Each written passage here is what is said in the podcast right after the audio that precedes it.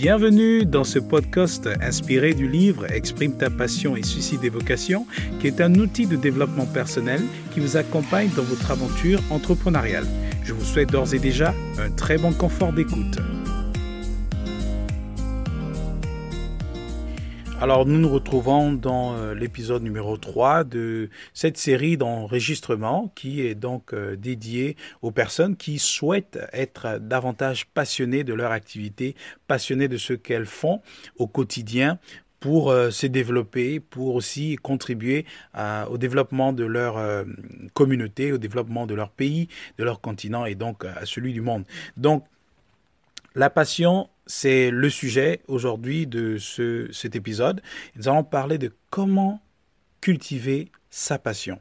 Vous vous souvenez, euh, lorsqu'on présente le livre, nous nous basons sur la vérité selon laquelle Dieu a donné à chaque être humain la capacité d'influencer euh, son environnement, mais aussi son semblable.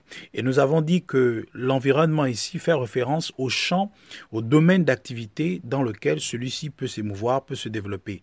Et donc l'outil qu'il a donné, eh ben, c'est le talent le talent lui permet d'exercer euh, une activité, qu'elle soit lucrative ou non lucrative, eh ben, celle-ci lui permet de s'affirmer dans ce secteur-là, de s'affirmer dans ce domaine.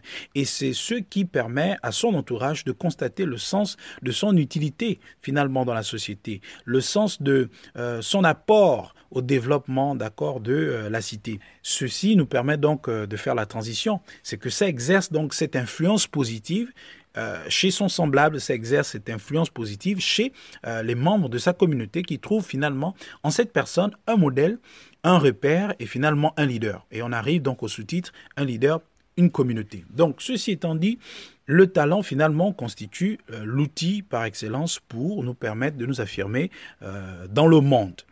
Mais le talent ne peut pas nous permettre d'aller loin si on ne met pas de la passion. D'accord? On a besoin de passion en toute chose.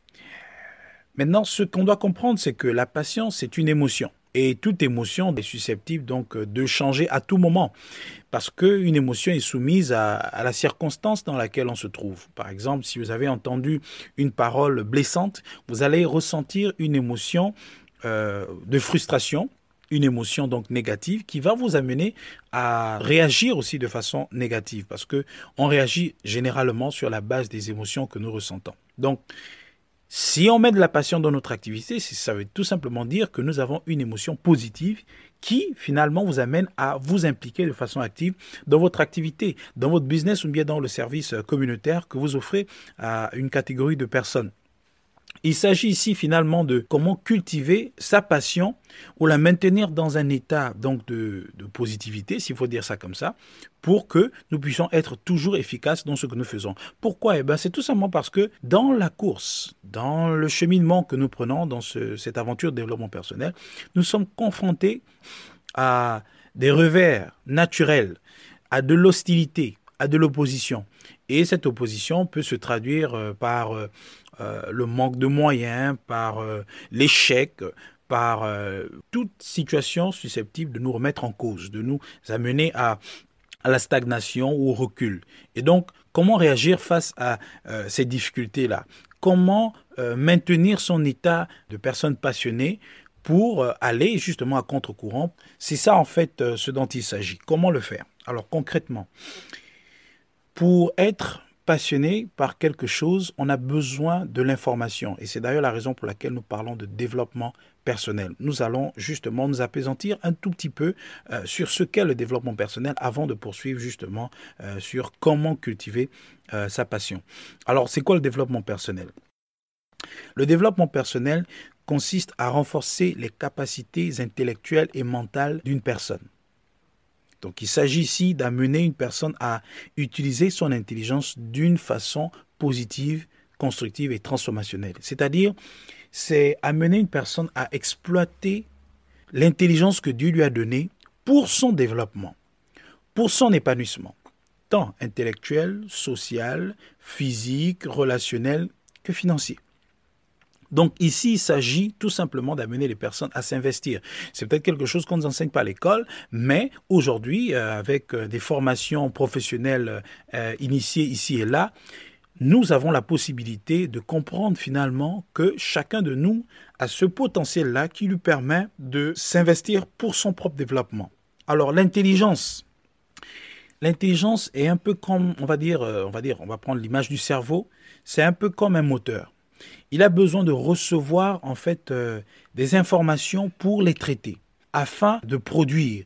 C'est un peu comme euh, un, élément qui reçoit une substance qu'il va transformer pour que ça produise quelque chose, euh, on va dire, euh, euh, quelque chose qui a de la valeur tout simplement. Donc, on a besoin d'informations pour que notre cerveau, pour que notre intelligence puisse la traiter afin de produire quelque chose qui aura de la valeur dans notre champ d'activité, mais aussi chez notre communauté. Donc l'intelligence humaine que nous avons a besoin de travailler. Et ce qui permet à cette intelligence de travailler, eh ben, c'est la connaissance, parce que mon peuple périt parce qu'il manque la connaissance. Donc quand on parle déjà de cultiver sa passion, le préalable, vraiment le prérequis, c'est d'abord savoir que nous sommes dans un processus de développement personnel et nous avons besoin de nous investir pour notre propre développement. Et ça, c'est l'information. Dès lors que nous le faisons, eh ben, on passe à l'autre étape. Donc, dans les informations qui concernent notre développement, c'est-à-dire comment faire pour créer une entreprise, comment faire pour vendre son produit, comment faire pour fidéliser sa clientèle, comment faire pour s'étendre euh, sur d'un plan local au plan national et international comment aimer ce que nous faisons. Donc là, on a besoin d'histoire, on a besoin de témoignages, on a besoin de personnes qui peuvent nous édifier de par leur réussite pour que cela nous donne davantage d'espérer, davantage de croire en nos rêves, davantage de rêver grand. C'est ce qui nous donne donc de l'enthousiasme, c'est ce qui nous donne de la force, c'est ce qui nous donne finalement du zèle dans ce que nous faisons. Donc on quitte de l'information euh, purement technique sur comment faire ceci ou cela pour l'information qui nous donne d'aller encore davantage plus loin. Donc ici, il s'agit donc d'avoir des modèles. Euh, il est question d'avoir une personne qui constitue pour vous un repère. C'est ce qui est bien sûr illustré euh, à travers le sous-titre Un leader, une communauté, qui nous donne de comprendre qu'en fait, chaque personne qui exprime son potentiel s'érige en tant que leader dans son domaine et donc finalement affecte les personnes autour d'elle. En fait, c'est ce que génère la passion. Et comme la passion est une émotion, on doit bien pouvoir se poser la question, quelles sont les informations qui peuvent nous permettre de nous euh, euh, maintenir en état de personnes passionnées? À partir de cet instant, on peut se référer donc aux cinq sens que nous avons, euh, et, particulièrement la vue, l'ouïe, et on va dire le toucher. Aujourd'hui, nous avons la possibilité de regarder des, vidéos, nous avons la possibilité d'écouter des enregistrements, des podcasts, comme le faites très certainement euh, aujourd'hui.